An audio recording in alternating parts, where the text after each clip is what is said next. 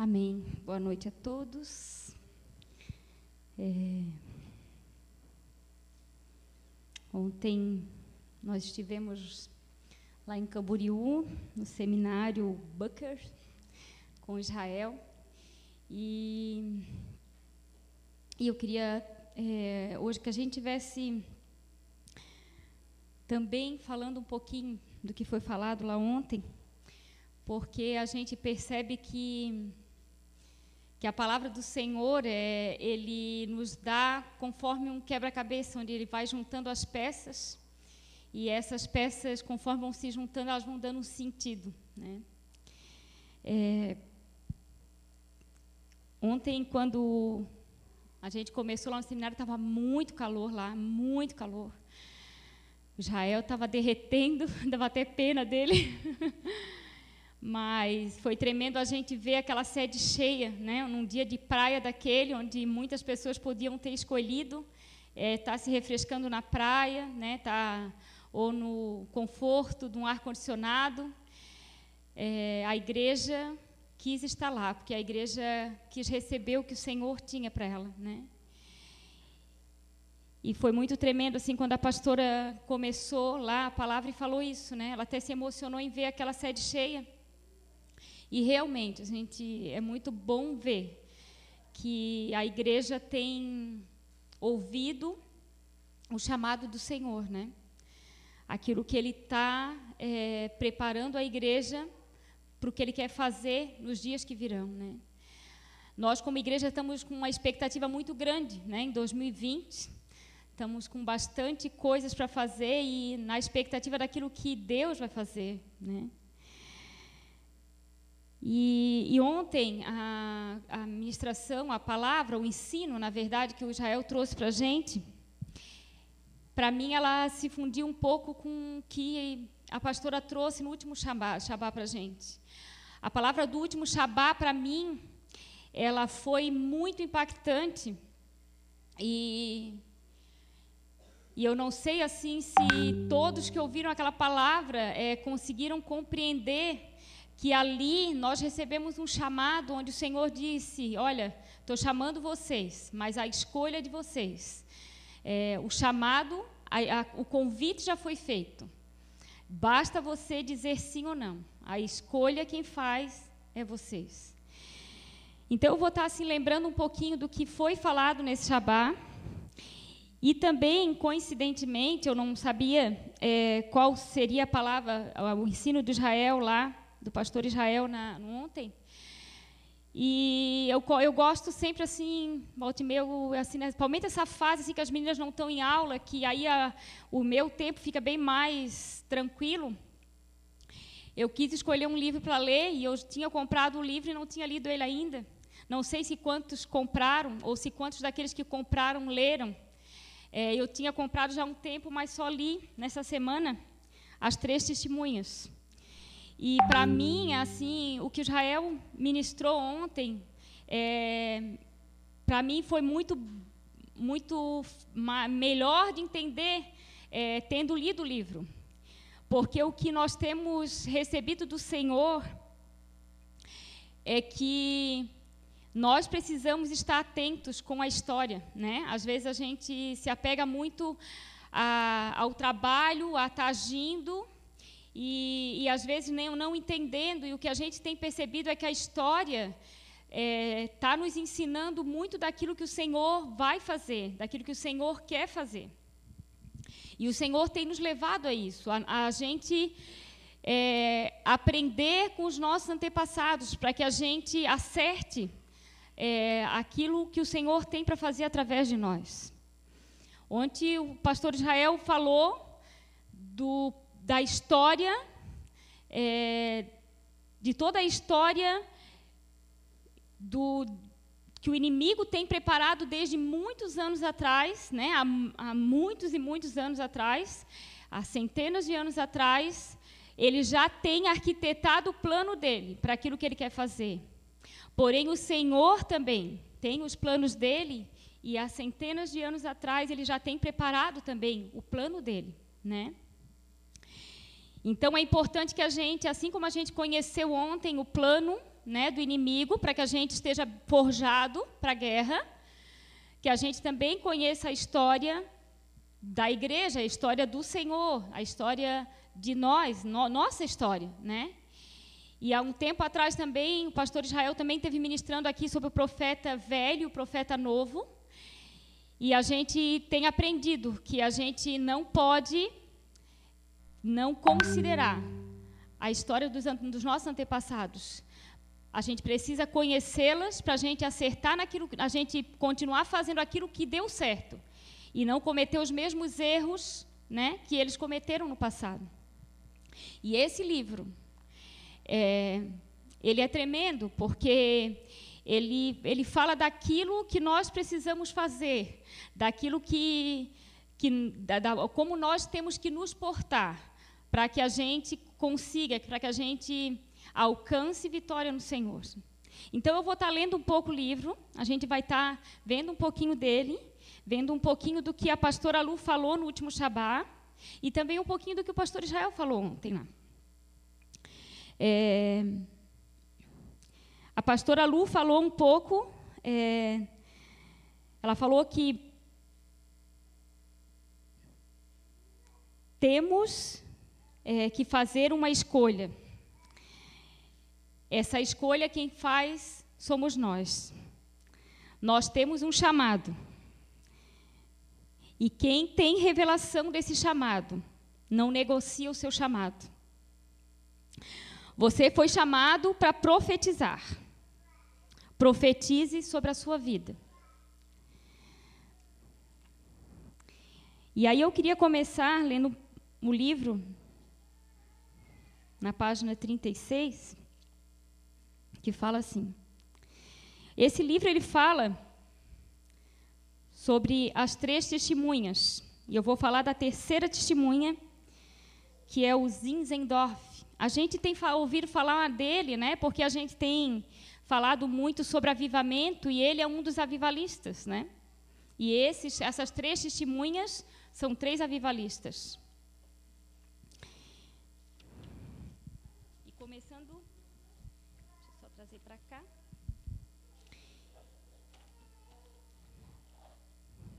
Antes de começar aqui a ler o livro, quando ontem eu estava lá é, no seminário, três versículos é, bíblicos me vieram ao, no meu coração, na minha mente. Um deles é muito conhecido e é o nosso chamado, nosso grande chamado, a nossa grande comissão, que está nos quatro evangelhos, mas que eu escolhi o evangelho de Marcos, que está em 16, 15, que diz: Ide por todo o mundo e pregai o evangelho a toda criatura. Essa é a nossa grande comissão. O segundo está em Marcos 12, 30, que diz sobre o amar a Deus sobre todas as coisas. E o terceiro, buscai ao Senhor e o seu reino e todas as demais coisas vos serão acrescentadas. Esses três versículos, é, para mim, eles foram, eles foram se tornando muito mais verdade ontem. Eles foram sendo para mim como assim, é para isso que eu chamei vocês. É, esse é o grande chamado de vocês. É me amar sobre todas as coisas. É colocar o meu reino sobre tudo e ir, né? E levar a minha palavra, levar a mensagem do meu reino a toda criatura, né? Então ali no livro, na página 36, ele fala assim: O zelo de Zinzerdorf, pelo Senhor transformou o cristianismo moderno a ponto de ser impossível mensurar todo o impacto que a sua vida teve na igreja ou no mundo. Um homem, um homem, através do zelo que ele tinha pelo Senhor e pelo cristianismo, chegou ao ponto de não se poder mensurar, não poder medir né, o impacto que a vida dele teve para a igreja e para o mundo. A vida de Zinzendorf é um dos grandes exemplos históricos de como um amor puro pelo Senhor pode impulsionar alguém a um poder espiritual capaz de não apenas impactar o seu próprio tempo, mas também colocar a sua assinatura de forma crucial em cada século futuro. O poder da vida de Zinzendorf era o seu amor apaixonado por Jesus. Seu amor pelo Senhor exalava um espírito tão nobre que tornava profana e irrelevantes as disputas e argumentações das escolas teológicas eruditas do seu tempo. A letra mata, mas o espírito vivifica. Eu comecei a ler esse livro e a história dele me, me impactou porque esse homem, ele desde pequenininho, ele teve uma vida apaixonada pelo Senhor. E quando a pastora Lu, naquele Shabá, disse: Você foi chamado para profetizar, profetiza sobre a tua vida. A vida de Zizendorf, deixa eu pegar aqui o capítulo que está do livro. Deixa eu ir um pouquinho para frente. Olha só que tremenda a história dele. Ele não profetizou sobre a vida dele. Mas alguém profetizou. Após o nascimento de Zinzendorf, sua mãe implorou ao Senhor para que ele governasse o coração daquela criança e que ele pudesse caminhar irrepreensivelmente no caminho da virtude, e que este caminho fosse fortalecido pela sua palavra. Alguém profetizou sobre a vida de Zinzendorf. A mãe dele profetizou. Mas a minha mãe não me não profetizou sobre a minha vida. E eu já não sou mais uma criança. Por isso, a palavra que o Senhor deu através da pastora Lu, profetiza sobre a tua vida. A tua palavra, a palavra que sai da tua boca, ela tem poder. Então profetiza. Ainda um jovem garoto, Zinzendorf escreveu cartas de amor para Jesus e impactou a outros com a sua paixão espiritual. Zizendorf passaria o restante da sua vida crescendo em duas grandes paixões: estar mais próximos de Jesus e compartilhá-los com aqueles que nunca haviam ouvido o Evangelho. A palavra profética tem poder. A palavra da mãe dele teve poder sobre a vida dele, né? E a gente vê na história dele que ele foi um homem apaixonado por Jesus. Ele era um homem rico, ele era um conde, e ele foi um homem que abriu mão de tudo, de toda a riqueza, para viver para o Senhor, para viver para o reino, né? E eu vejo é, que o Senhor tem nos chamado para isso, né? Quando Ele fala é, amá-lo acima de tudo, né? Buscar o Seu reino, que as demais coisas Ele vai nos prover, é isso, né? É, é, é não olhar para as circunstâncias, é não olhar para nada e não deixar que nada nos impeça, né? De que a vontade dele se estabeleça na nossa vida.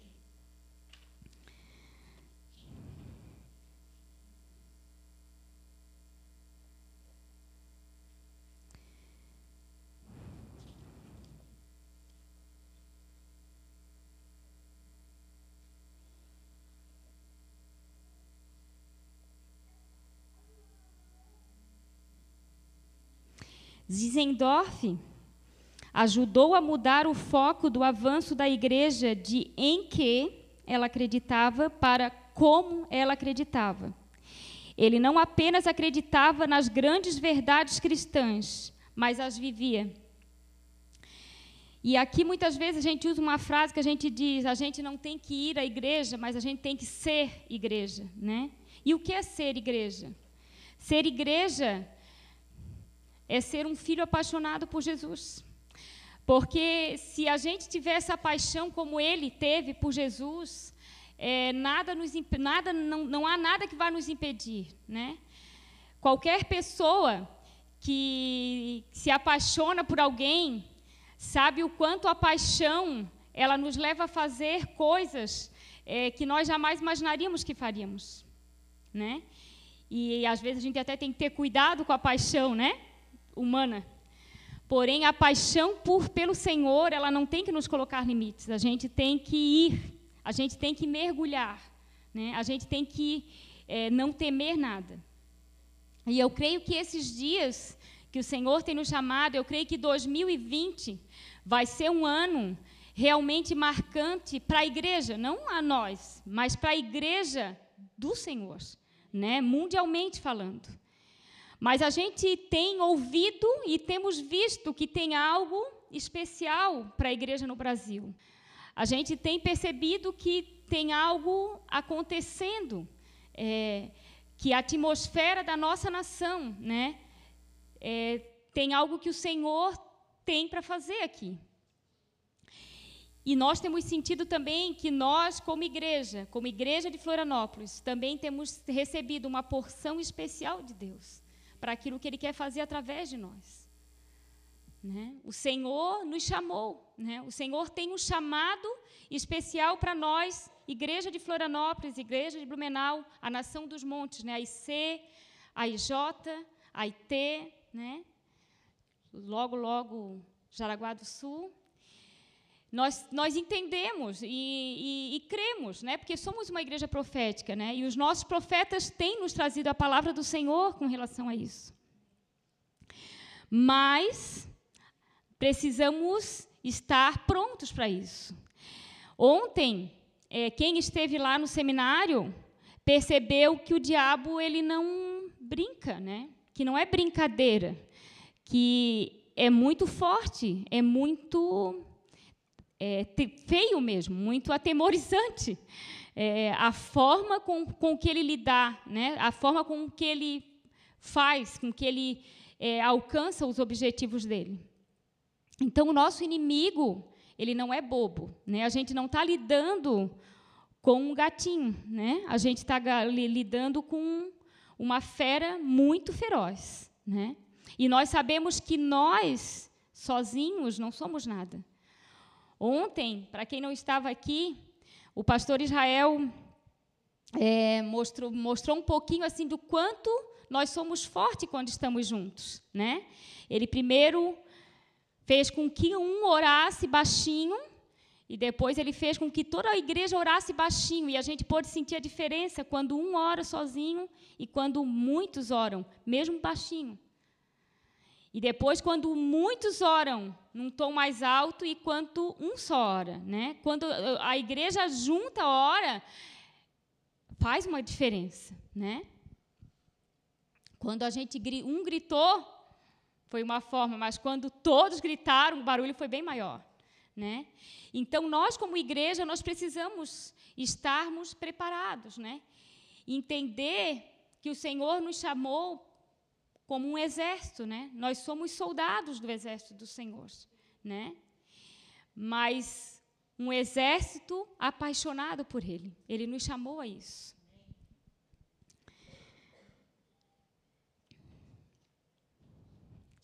Deixa eu ir um pouquinho mais à frente aqui. Na página 45, está escrito assim: ele parecia estar sempre apto a extrair o melhor das pessoas, ao passo que suas, relevava suas falhas. Estas características lhe permitiria passar por cima de questões espirituais doutrinárias e políticas de pouca importância quanto que tanto impediam as pessoas de encontrar a verdade que buscavam. Verdadeiros peregrinos espirituais, como Zinzendorf, plantam a sua influência em cada geração seguinte, pois vivem uma esfera de eternidade. Esse, esse, essa parte de, de, do texto aqui, ela me deixa, eu achei muito importante trazer ela, é, porque a gente, lendo o livro, a gente percebe que Zinzendorf ele viveu no meio de várias é, como é que a gente chama de várias denominações, né? E a gente sabe que as igrejas, as denominações, cada uma, cada uma tem a sua doutrina. Porém, Zinzendorf ele, se, ele, ele conseguia é, lidar com as diferenças com muita, muita facilidade. Ele não deixava que, com que essas diferenças impedisse ele de amar e de levar aquilo que o Senhor estava é, é, querendo levar através dele, que era o amor do Senhor e levar as pessoas a adorar o Senhor por aquilo que Deus era, né? não, não, não, impedir, não, não deixar que doutrinas separassem os povos. Então ele não olhava, é, ele não olhava as diferenças, ele conseguia olhar além disso. E por que, que eu estou falando isso? Porque nós, como igreja, né, só a IF, cada um de nós somos diferentes. E muitas vezes a gente deixa com que as nossas diferenças nos separem. Né? Muitas vezes a gente deixa de ter comunhão com o irmão e nos tornar mais fortes, unidos, por causa das nossas diferenças. Hoje a gente ainda vê no nosso meio muitas picuinhas, né? muitas coisinhas que nos afastam de ter comunhão. E isso nos enfraquece como igreja, né? Isso nos enfraquece como povo de Deus, como exército dele, né? E também levando isso para fora, né? Para os irmãos que estão em outras denominações, né? Nós é, precisamos é, fazer com que essa paixão nossa, o amor nosso, nosso pelo Senhor, esteja acima das diferenças. Compreender que o outro nem sempre vai pensar como eu penso, o outro nem sempre vai agir como eu ajo, e que eu preciso respeitar a diferença do outro. Eu não preciso concordar com ele, mas eu preciso respeitá-lo e amá-lo com as suas diferenças. Hoje, a gente sabe que a igreja no Brasil hoje, ela não é mais forte por causa disso. Porque cada um acha que a sua verdade é a verdade absoluta. E não se permite viver uma, em comunhão, numa coinonia de fé, de amor pelo Senhor, por causa das suas diferenças. E para que a vontade de Deus seja estabelecida no Brasil, na nossa cidade, em toda a terra, isso vai precisar cair, né? A gente tem visto e a gente tem é, até passado aqui, né, que a gente falou, às vezes a gente sente assim uma certa peneira de Deus, onde Deus começa a peneirar aqueles que verdadeiramente são e os que não são. E às vezes a gente até sofre, né, com aqueles que a gente perde. Mas na verdade, a própria palavra diz que aqueles que forem e não voltarem é porque nunca foram, é porque não foram nossos, porque não eram né? E muitas vezes o Senhor precisa fazer essa peneira mesmo, né? Para que é, não haja é, afastamento, para que não haja perdas maiores, né? A gente não pode perder o amor, mas a gente tem que compreender que Deus tem um chamado para cada um. Né? A palavra diz isso, o último Shabá falou isso, e, eu, e até a própria palavra do pastor Israel ontem fala sobre isso. Né? O Senhor chamou a todos, mas é uma escolha nossa querer ou não querer. O Senhor ele, ele nos faz livre, né? Ele nos quer livre. Ele quer que a gente ame Ele livremente. Ele quer que a nossa paixão por Ele seja uma escolha nossa e não uma obrigação. Então Ele nos torna livre. E a gente precisa permitir que as pessoas sejam livres para fazer as suas escolhas, ainda que isso doa no nosso coração. Né? Muitas vezes nos dói, né? É, ver que a escolha, e muitas vezes a gente vê que a escolha da pessoa não é a escolha certa, né? a gente sabe que, que não vai ser bom para ela, mas a gente precisa respeitar as escolhas. Amar, orar, porém respeitar. A gente sabe que muitos é, não se prepararam, né? muitos não têm se preparado. E hoje, é, o meu chamado aqui é para isso, é para que a gente se prepare. Porque o que a gente viu ontem, o que a gente é, recebeu ontem de ensino, o que vem é chumbo grosso. É coisa pesada, não é, não é coisa simples. São, é, vai ser luta extrema, né? O que a gente tem recebido da palavra do Senhor é que vem tempos de trevas. Porém, ele fala que, ele, que o Senhor tem falado para nós. Porém, se nós estivermos firmes nele, se nós estivermos com ele, nós não temos o que temer. A palavra hoje é para isso, é para que a gente esteja atento e para que a gente se posicione, né? Para que a gente compreenda o nosso chamado e que cada um de nós possamos dizer sim, Senhor, né? Eu estou aqui e eu quero, né? Eu quero ser uma guerreira tua. Eu quero estar preparado.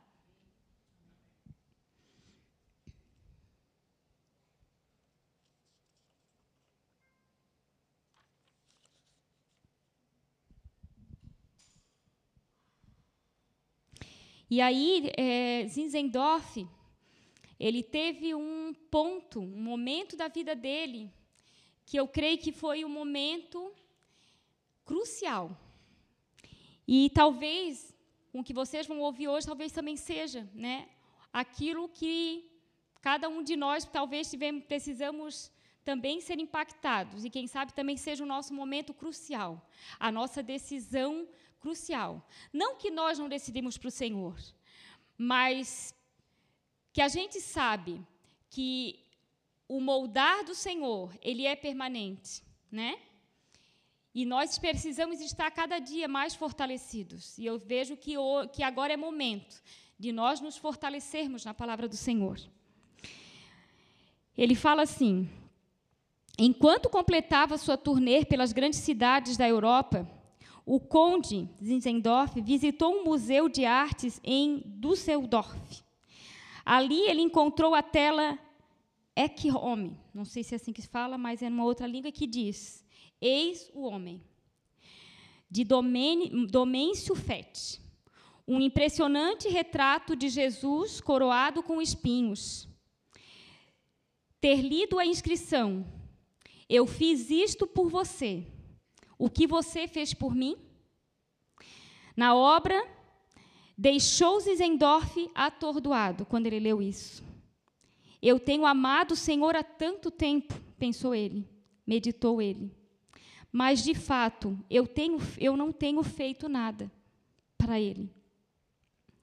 Em pé, diante do retrato, o conde assumiu um compromisso que se tornaria seu principal foco pelo resto de sua vida. De agora em diante, eu farei qualquer coisa que ele me pedir. Esse foi o momento, assim, o, o grande encontro, a grande, o grande cair a ficha na vida de Zinzendorf, né? Ele fez, ele fez por mim. E o que que eu tenho feito por ele?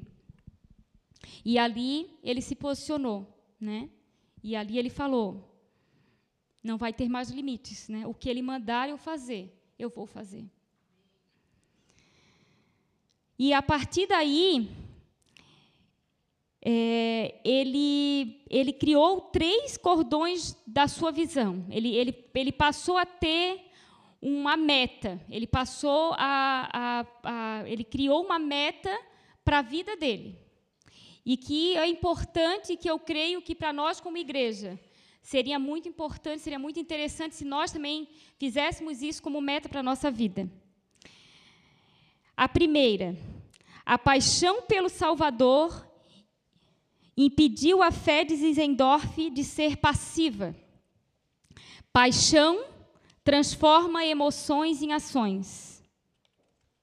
Então, a primeira, a paixão transforma emoções em ações. Não ter uma fé passiva, né, mas uma fé atuante. Uma fé que vai. Daqui a duas semanas nós vamos estar indo. E para muitos, ou se não todos nós aqui, é um grande desafio. Né? Cada um de nós sabe o quanto esse ano nós suamos, né? nós trabalhamos e nós perseveramos para alcançar né, aquilo que nós colocamos, né, a meta de um chamado que o Senhor nos fez, do que o Senhor fez para os nossos filhos, né?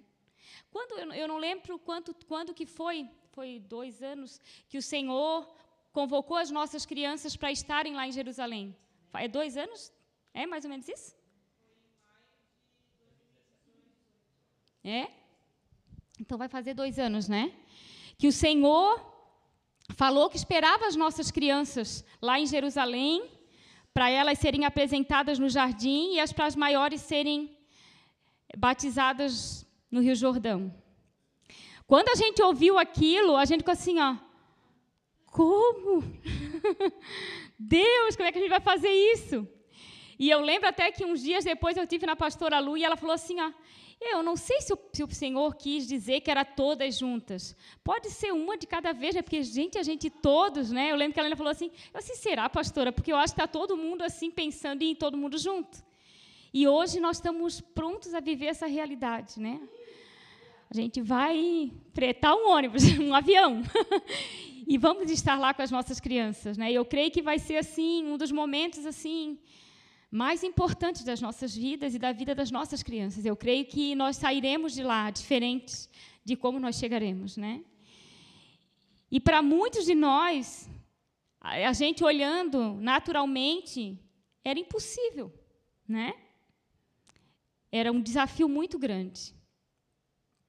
Porém, o Senhor nos chamou e nós estamos prontos né, para obedecê-lo. Não há limites, né? Não há limites. Nós estamos indo com os nossos filhos, né? Isso é tremendo, né? E isso é um milagre. É um milagre. Porque se a gente colocar naturalmente falando essa realidade não existe, né? Esse, esse dinheiro não existe, esse valor não existe, né? Mas o Senhor, ele faz grandes coisas. O Senhor, ele faz milagres. Eu e o Adilson, assim, essa semana tivemos que comprar os dólares e a gente começou a ver o milagre de Deus acontecendo. E é realmente a gente ver surgir da onde não tinha, da onde não existia. A gente começa a ver acontecer e a gente fica assim, gente, mas eu não tinha isso aqui na minha conta. E surge, né? E, e, e vai surgindo. E para honra e glória do Senhor, nada nos faltou, né? A gente está praticamente um ano, né? Com relação à viagem, pagando a viagem, e nada nos faltou. Nada nos faltou. Porque Deus, porque o Senhor, ele só esperou o nosso primeiro passo para fazer o milagre. E cada um de nós assim que eu sei que estamos vivendo um milagre, né? Essa nossa viagem é um milagre. Então nós estamos vivendo essa paixão, transformando a paixão pelo Senhor em ação, né? A segunda, a visão profética permitiu Zizendorf enxergar e abraçar a verdade em qualquer lugar, em qualquer pessoa que a contivesse. Nós temos a visão profética, isso é tremendo, gente. Nós somos uma igreja profética. Isso é tremendo. É tremendo a gente viver o profético de Deus, isso ser uma realidade das nossas vidas. O Senhor tem falado conosco, né? A gente tem a palavra do Senhor, como eu costumo falar, um pãozinho quentinho, né, que chega assim, fofinho, gostosinho, abrir, colocar uma manteiguinha, ver ele derretendo. O Senhor tem trazido a palavra dessa forma para a gente, cheirosinho, né, como um pãozinho quentinho. E a gente vê a palavra do Senhor se cumprindo, né? É, é tremendo, né? E eu, não sei vocês, mas eu glorifico a Deus por Ele ter me escolhido em colocar numa igreja profética. eu sou feliz, muito feliz. Eu sei que Ele tem propósitos para cada um e chamados para cada um. E eu glorifico a Ele porque Ele me escolheu em colocar numa igreja profética. Porque é muito bom viver o profético de Deus. Zizendorf também vive o profético. Ele cria na palavra do Senhor. E a terceira é o senso de propósito. Despertou Zizendorf para o fato de que não existe chamado maior nesta vida do que servir ao Senhor. Foi essa clareza de propósito que uniu sua paixão à sua visão profética, transformando-as em força chamada fé. Essa fé moveria montanhas e construiria estradas em seus lugares. Então, nós também temos isso, né? Nós temos a fé e nós temos a palavra profética e não há nenhum monte que nos impedirá, né? Porque nós vamos transportá-los e vamos transformá-los, né, em caminhos onde a gente vai seguir para a vontade do Senhor, onde a gente vai alcançar, né, a meta que o Senhor tem para nós. Voltando de Jerusalém, nós temos o descende. oh, glória, né? Vamos estar lá, grande parte, né? Da igreja vai estar lá, vivendo um marco na história da nossa nação, né? A, a gente não sabe o que vai acontecer lá, mas eu sei que grandes coisas nós vamos viver naquele dia lá vendo a igreja do Senhor reunida, né, em três estádios, só para adorar o Senhor. E aí a gente está preocupado porque vai estar tá calor, que nada, que calor, né? A glória do Senhor vai estar tá naquele lugar, né? Então nada, nada, nada, nada vai nos impedir, né?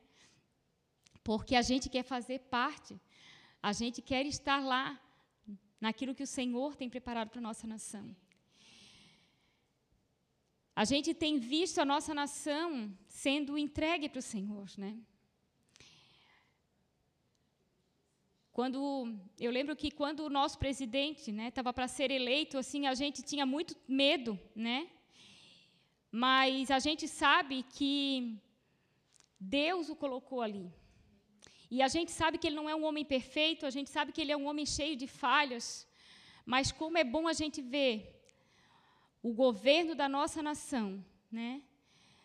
orando, se intitulando cristão e permitindo o cristão e, de, e entregando a nossa nação para o Senhor. Né?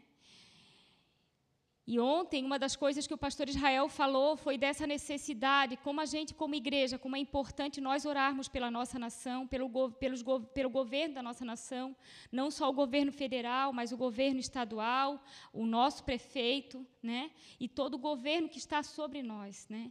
Nós precisamos orar, porque não é eles, né? não é eles que vão fazer, não são eles que vão, vão mudar a nação, é a igreja orando, né?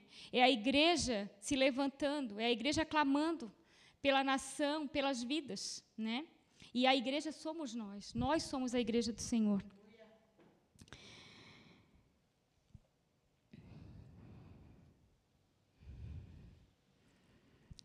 Eles, é, como qualquer outro movimento, isso aqui eu achei muito legal. Como em qualquer outro movimento significativo na história da igreja, os moravianos, que era né, a igreja lá de Zizendorf, não estavam isentos de falhas e fracassos, mas isso não os impedia de prosseguir. Eles podem ter tropeçado, caído e colidido com obstáculos, mas sempre deram a volta por cima e se recusaram a parar de correr antes que tivessem atingido o final do percurso. Este é o teste final. O verdadeiro amor nunca desiste. Muitos têm começado a correr e desempenhado bem durante certo período, mas poucos têm sido capazes de correr até alcançar o final do seu percurso. Somente aqueles com verdadeiro amor e verdadeira fé serão capazes de continuar apesar dos obstáculos aparentemente intransponíveis. Essa parte do texto, achei, do livro, eu achei muito importante, porque muitas vezes, nossas, nas nossas quedas, nos nossos fracassos, a gente se sente impedido de continuar e, muita, e muitos desistem né, pelos seus fracassos. E é, e é, interessante saber, a gente conhece é, muito da história dos moravianos, principalmente o pessoal que fez o FAPTEM, que foi uma igreja que é exemplo para nós, né? A gente conhece eles como a igreja que orou por 100 anos ininterruptos, né, sem parar, a igreja orava, e eles são exemplos para a gente nisso. Mas eles não eram perfeitinhos, eles falhavam, eles caíam, mas eles se levantavam, né? E isso é importante para a gente saber, né? Nós somos ser humanos, né? Nós somos falhos. Isso não quer dizer que nós não vamos falhar. Nós podemos, pode acontecer de falharmos sim, né? De fraquejarmos sim. Mas o que nós não podemos é desistir. Né? Que a vida desses irmãos, que a vida de Zinzendorf seja, fique guardado no nosso coração como lembrança disso. Né?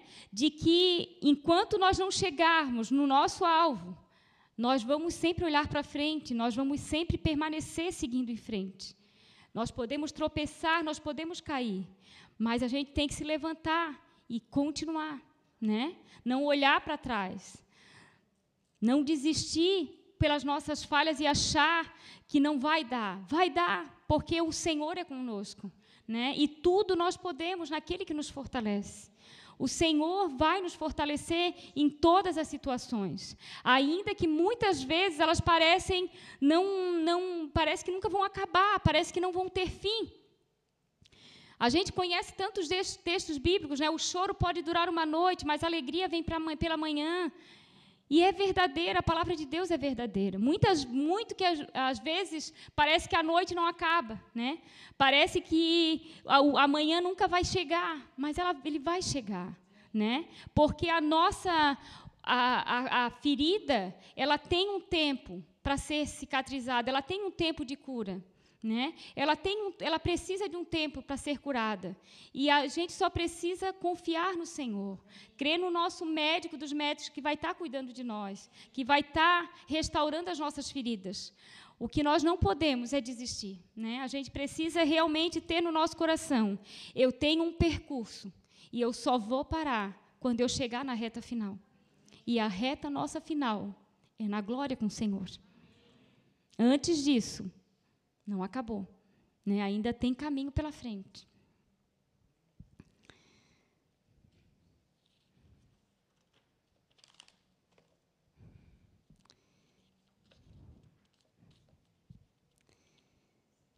Um pouquinho mais à frente.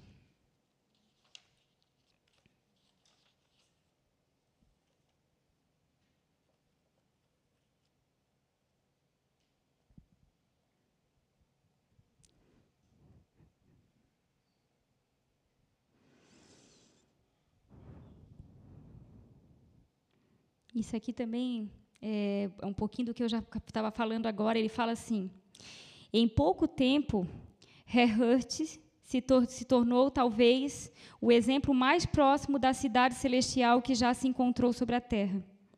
Entretanto, a comunidade não teria alcançado tamanho nível espiritual sem que tivesse superado os obstáculos que havia frustrado seus antecessores. Eles buscaram estabelecer uma genuína unidade espiritual em meio às diferentes correntes doutrinárias, enquanto enfrentavam os diversos conflitos de personalidades que surgem sempre que pessoas começam a verdadeiramente crescer próximas uma das outras. Isso aqui é há 300 anos atrás. Então, há 300 anos atrás, quando as pessoas começam a ficarem próximas uma das outras, começam a ter um pouco de divergências.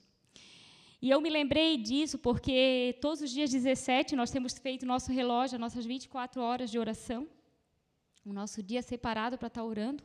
E essa semana nós teremos, né? Então começa na quinta e terminamos na sexta, porque a gente começa pelo horário de Jerusalém, certo? Então já é bom a gente lembrar disso, né? Que essa semana nós teremos.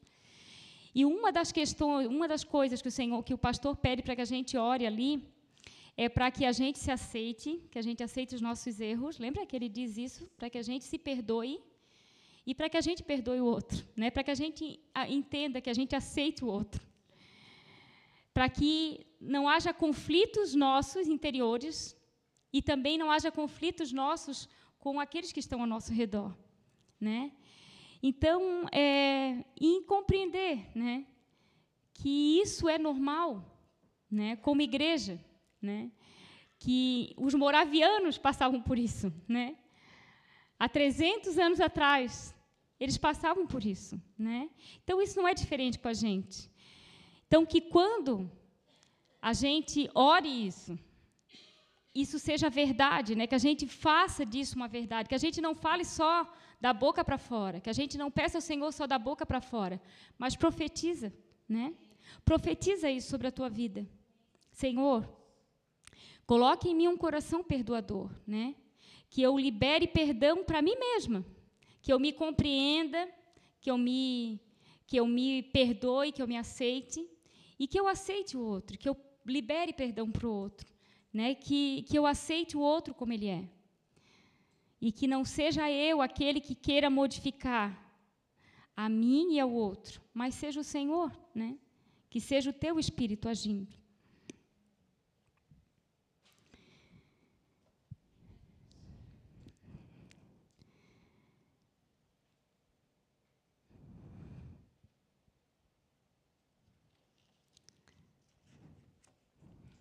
Um pouquinho mais à frente.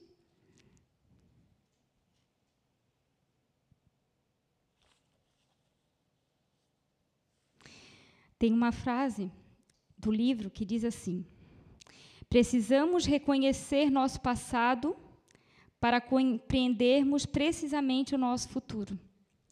Ontem, quando o pastor Israel estava passando o seminário, né? Foi história. Ontem, assim, o seminário foi basicamente história. Né? A gente aprendeu sobre a história, para que a gente saiba o que, nós vamos, o que nós estamos lutando e pelo que nós vamos lutar.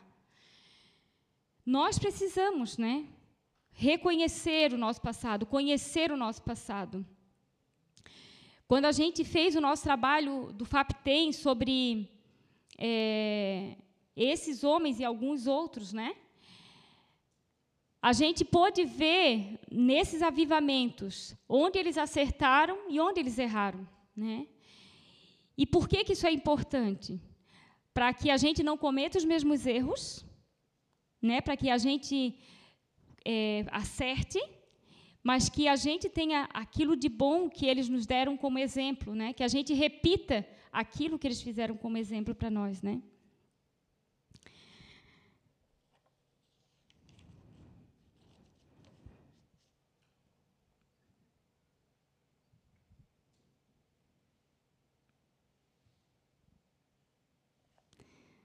A corrida que fomos chamados a correr é um revezamento. Não importa se estamos correndo a primeira parte ou a última, uma vez que toda a equipe será beneficiado com a vitória. Se orgulhosamente considerarmos aqueles que vieram antes de nós como inferiores, nós não apenas desligaremos a nós mesmos do nosso passado, como também interromperemos o passar do bastão, que nos conecta com o nosso futuro. Como o Senhor estabeleceu nos seus dez mandamentos, honrarmos pais e mães nos dá longevidade, e esse princípio consiste em honrarmos nossos pais e mães espirituais tanto quanto nossos pais e mães naturais.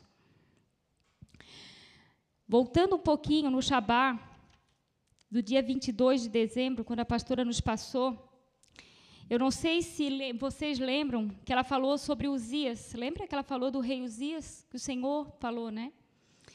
E que Uzias se tornou rei aos 16 anos e que ele foi um rei que é, teve muitos reis ruins e ele foi um dos bons reis, né? um dos reis que foram bons. Ele fez muitas coisas em favor do reino. Porém, a queda de Uzias se deu pelo orgulho, né? quando ele se orgulhou daquilo que ele tinha feito. E a, e a palavra né, que a gente vê no livro usa mesma, o mesmo motivo, né, que, nos, que pode nos fazer cair. É o orgulho. Né? Se nós nos orgulharmos achando que nós somos melhores, do que os nossos antepassados, ou melhores de qualquer outras, outras pessoas, nós perderemos a guerra, né? Nós não, não alcançaremos o nosso alvo, nós não chegaremos ao final da corrida, né? Nós precisamos é, honrar os nossos antepassados e precisamos honrar aqueles que têm nos ensinado a seguir em frente. Uma das coisas que a gente tem conversado muito é, como pastores, é, a gente tem percebido que a, essa geração ela tem sido uma geração que não tem sabido o, o verdadeiro sentido da palavra honra, né? Eu creio que a minha geração ainda sabia honrar pai e mãe, né? Nós ainda tínhamos é, o, aquela, a, o entendimento de autoridade, né? de que os nossos pais eram autoridades, tanto que nós chamávamos os nossos pais de senhor e senhora. E ai se não chamasse de senhor e senhora. Hoje a gente vê uma geração que é tu, e, é, e esse tu não é nem pelo a forma, não é nem pelo falar o tu, mas é pelo o que o tu representa. Você é igual a mim me respeita. E não que nós não somos iguais, mas que a autoridade precisa ser respeitada, né? E nós precisamos aprender a honrar aqueles que são autoridades sobre as nossas vidas. Não bajular, não ficar ali daquele jeito puxando o saco. Isso não é honrar. Honrar é respeitar. Honrar é submeter. Honrar é ter zelo pela autoridade. É valorizar. É ser grato por ele, pela autoridade que Deus colocou sobre a tua vida. Né? E hoje a gente vê que as pessoas descartam a autoridade sobre as suas vidas. Não, não está bom aqui, eu vou para o outro lado. Ah, não, agora não está bom aqui, eu vou para outro. E, na verdade, a pessoa não percebe que o problema é ela. Né? Que ela é que precisa mudar. Né? Que ela que precisa compreender. Que ela precisa se submeter. Né? E a gente aprendeu, uma das coisas que foi falado ontem também, que toda autoridade é Deus que permite, né? é colocada nas nossas vidas por Deus, por permissão dele. Então, querido, assim, a autoridade que o Senhor, né, assim como é, o Senhor nos manda honrar os nossos pais, Ele também manda honrar os nossos pais espirituais. E, a, e muitas vezes a gente vê que a grande falha dos irmãos em não honrar as, as autoridades é porque elas não aprenderam a honrar os seus pais. Então, eu primeiro gostaria de dizer aqui: honre o seu pai e a sua mãe. Honre-os. Independente de como eles foram, se eles não estão mais aqui, ou de como eles são, ou de o que eles erraram, do que eles falharam com você.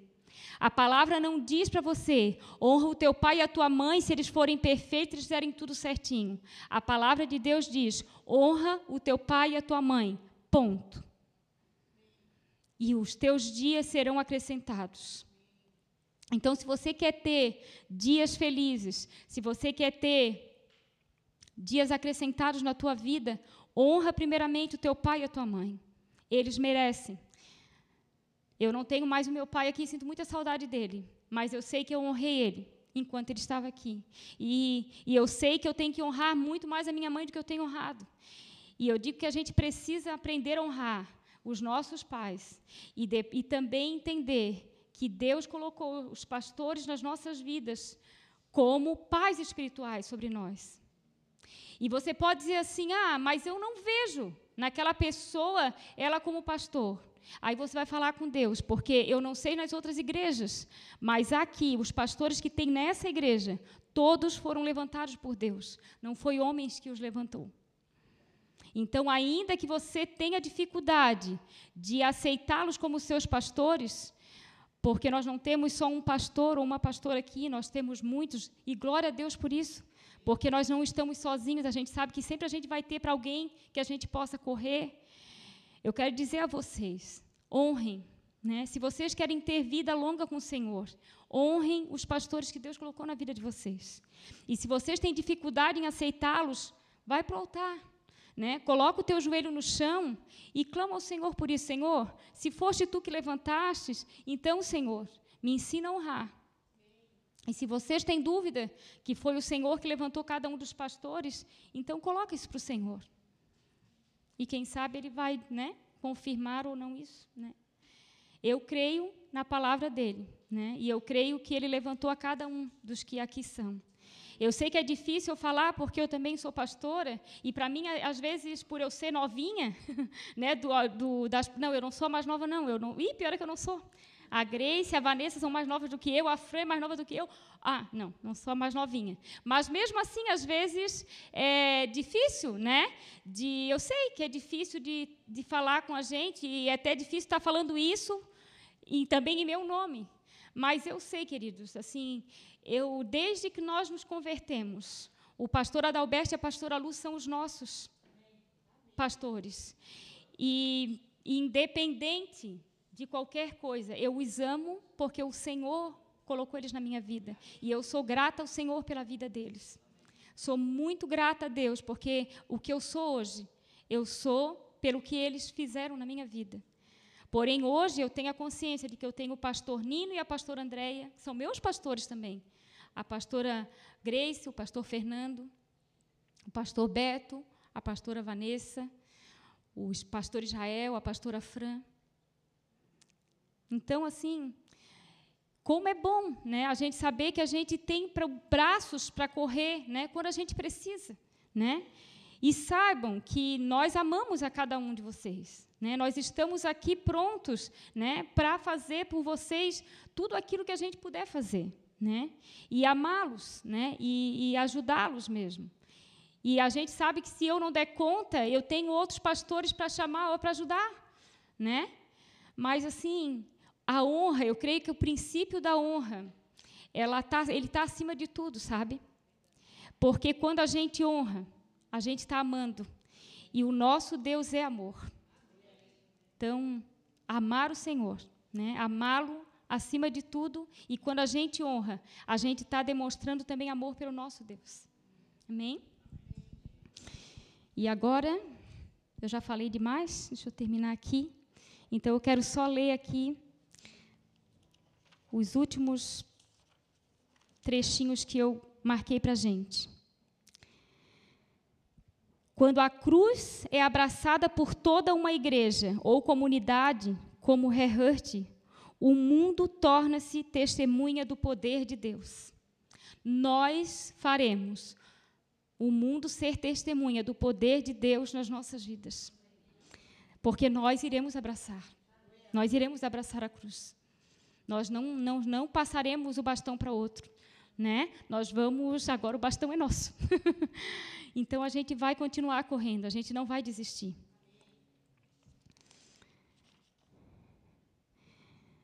A igreja não foi construída por mentes brilhantes, mas por corações em chamas. Que chama a nossa tocha. Nós somos tochas vivas. Nós somos corações em chama. Pois o testemunho de Jesus é o espírito de profecia. Nosso Deus é fogo consumidor. O Senhor instituiu a igreja para ser o seu lugar de habitação. E a casa de Jesus é o coração do seu povo. Portanto, seu povo deveria estar sempre em chamas. Por quê? Porque o nosso Deus é fogo consumidor e nós somos habitação dele. E se nós somos habitação dele, nós estamos em chama. Nós somos tochas vivas. Por isso que nós vamos à nação, mesmo que para muitos a gente seja louco, mesmo que para não importa, né? Nós estamos obedecendo ao nosso rei. Nós estamos obedecendo o nosso general, nós estamos indo porque nós somos tochas vivas e nós vamos levar o fogo da presença do Senhor onde quer que a gente vá. Esse é o nosso propósito, esse é o nosso chamado. Né? E eu creio que cada um de nós aqui vai dizer sim para o Senhor. E eu profetizo que nenhum de nós aqui vai retroceder. Nenhum de nós.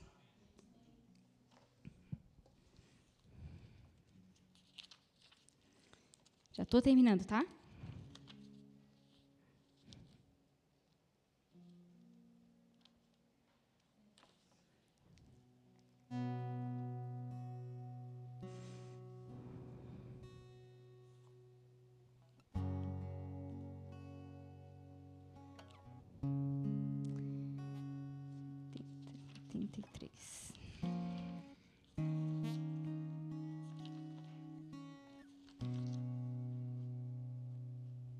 Quando Jesus habita no coração de um homem, este carrega um fogo que incendiará qualquer pessoa que tocar. Gente, nós vamos para Jerusalém, nós vamos para o Descende, incendiar aqueles lugares. E quem tocar em nós vai pegar fogo. Nós vamos levar o fogo da presença do Senhor. Nós seremos tochas vivas onde quer que a gente vá. E aí eu queria terminar lendo o Salmo 84 que diz: Como é agradável o lugar da tua habitação, Senhor dos exércitos. A minha alma nela e até desfalece pelos átrios do Senhor. O meu coração e o meu corpo cantam de alegria ao Deus vivo. Até o pardal achou um lar e a andorinha um ninho para si, para abrigar os seus filhotes, um lugar perto do teu altar. Ó Senhor dos exércitos, meu rei, meu Deus, como são felizes os que habitam em tua casa, louvam-te sem cessar. Como são felizes os que em ti encontram sua força e os que são peregrinos de coração. Ao passarem pelo vale de Baca, fazem dele um lugar de fontes. As chuvas de outono também o enchem de cisternas. Prosseguem o caminho de força em força, até que cada um se apresente ao Deus de Sião, em Sião. Ouve a minha oração, ó Senhor Deus dos exércitos, e escuta-me, ó Deus de Jacó. Olha, ó Deus, que és nosso escudo, trata com bondade o teu ungido. Melhor é um dia nos teus átrios do que mil noutro lugar. Prefiro ficar à porta da casa do meu Deus a habitar nas tendas dos ímpios.